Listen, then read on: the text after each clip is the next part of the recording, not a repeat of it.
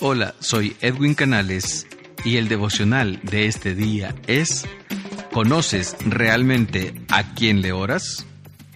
Y oró Ezequías delante de Jehová, diciendo, Jehová, Dios de Israel, que moras entre los querubines, solo tú eres Dios de todos los reinos de la tierra.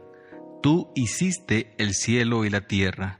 Inclina, oh Jehová, tu oído, y oye, abre, oh Jehová, tus ojos, y mira. Ahora pues, oh Jehová, Dios nuestro, sálvanos, te ruego, de su mano, para que sepan todos los reinos de la tierra que solo tú, Jehová, eres Dios. Segunda de Reyes 19, 15 al 19. Déjeme decirles que Ezequías, el rey de Judá, se había enfrentado a la peor crisis de ese momento, a la peor crisis de su reinado. El poderoso ejército asirio había conquistado al rey de Ezequías, al rey de Judá, el reino del norte, el reino de Israel y muchos otros, y ahora estaba rodeando los muros de Jerusalén.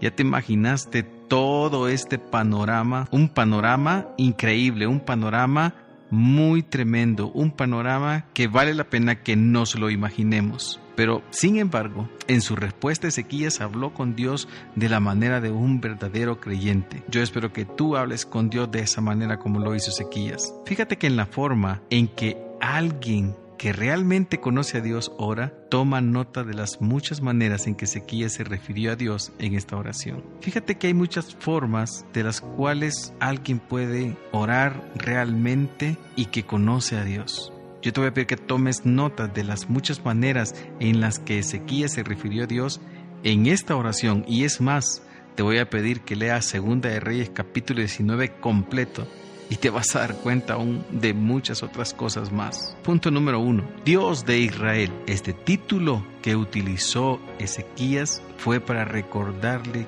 quién era Dios. Y es esta forma, la única forma humana en la cual él podía entender que el Señor, Dios, era el Dios del pacto de Israel y que no debía abandonar a su pueblo. Esta es una forma increíble en el cual él confiesa y dice Dios de Israel. Número 2. Que moras entre los querubines. ¿Qué quería decir Ezequías con esto? Ezequías vio la gran majestad celestial de Dios. Seguramente el que mora entre querubines nunca permitiría que la blasfemia de los asirios quedaran impugne. Número 3. Solo tú eres Dios. Mmm, Dios es un título simple para nuestro Señor, pero quizás el más poderoso. Sí, Él es Dios. ¿Qué no puede hacer? Si es Dios, entonces, ¿qué está más allá de su control? Ezequías se dio cuenta del hecho fundamental de toda teología. Dios es Dios y nosotros no lo somos. Ezequías se dio cuenta que él en sus fuerzas, que el ejército que él tenía en sus fuerzas no podía vencer. ¿Cuántas veces nosotros hemos confiado en alguien más? ¿Cuántas veces nosotros hemos puesto esa confianza en el dinero, hemos puesto esa confianza en el trabajo, hemos puesto esa confianza en nuestra pareja, hemos puesto nuestra confianza en nuestros padres o los padres han puesto su confianza aún en los hijos, pero no estás poniendo tus ojos en ese Dios todopoderoso. Este es el momento en el cual te des cuenta en quién estás confiando. Este es el momento en el cual te des cuenta si realmente estás viniendo delante de la presencia de Dios y te estás arrodillando ante el Dios Todopoderoso y le estás dando toda la gloria a Él y estás diciendo, tú eres el Dios de Israel, tú eres en quien yo confío, tú eres en quien yo estoy depositando todas mis fuerzas, toda mi esperanza. ¿En quién lo estás haciendo? Ya basta de confiar en ti mismo. Ya es tiempo de recapacitar, ya es tiempo de decir hasta aquí.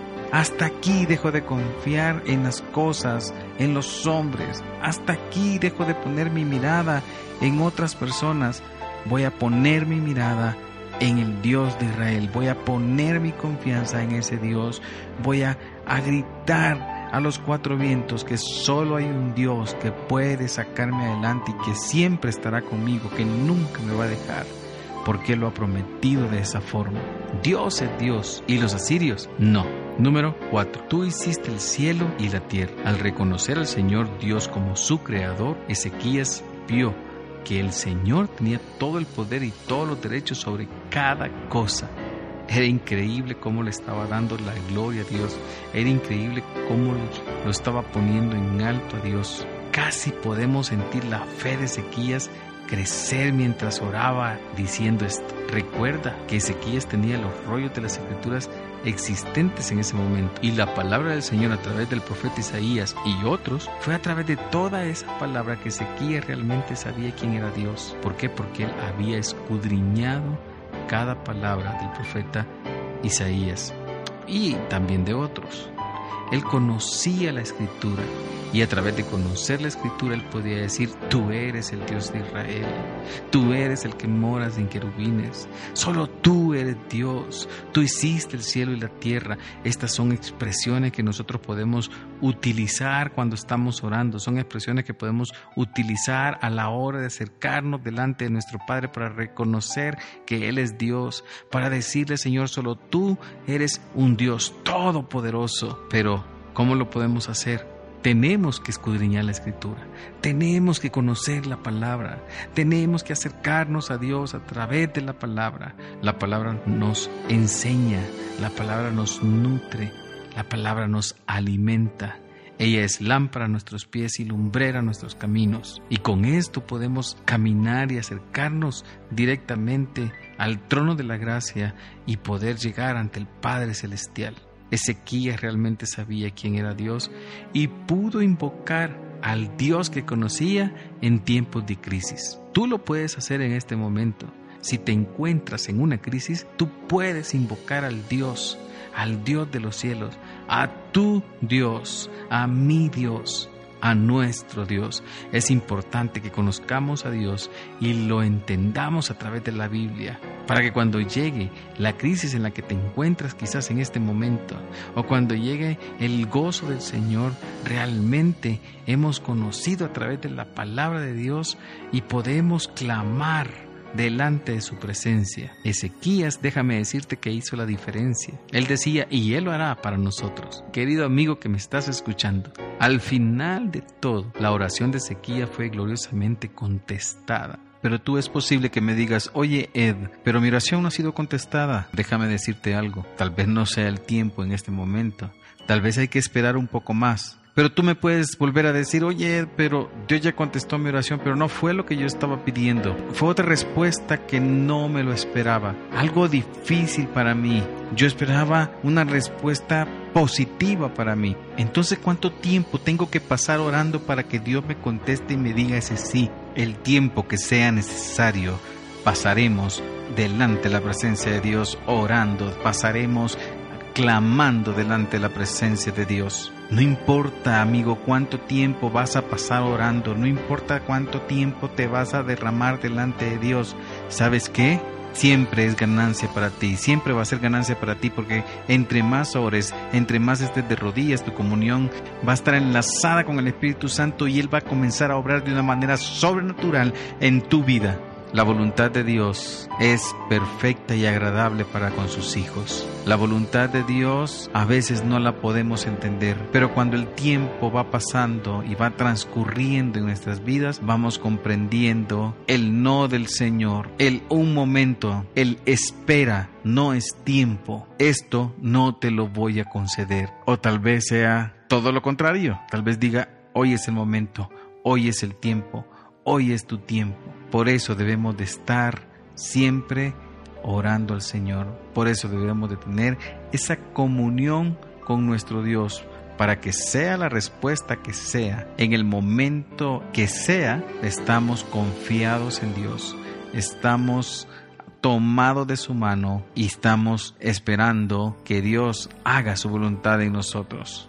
Así como el rey de Judá esperó en Dios, nos damos cuenta que los ejércitos asirios que rodeaban a Jerusalén fueron destruidos casi por completo en una noche por un ángel de Dios. ¿Cómo sucedió esto? Por medio de la oración de Ezequías que fue contestada en ese momento. Y en gran parte fue contestada porque sabía quién era Dios. ¿Conoces tú a Dios? ¿Sabes quién es Dios para ti o todavía tienes duda?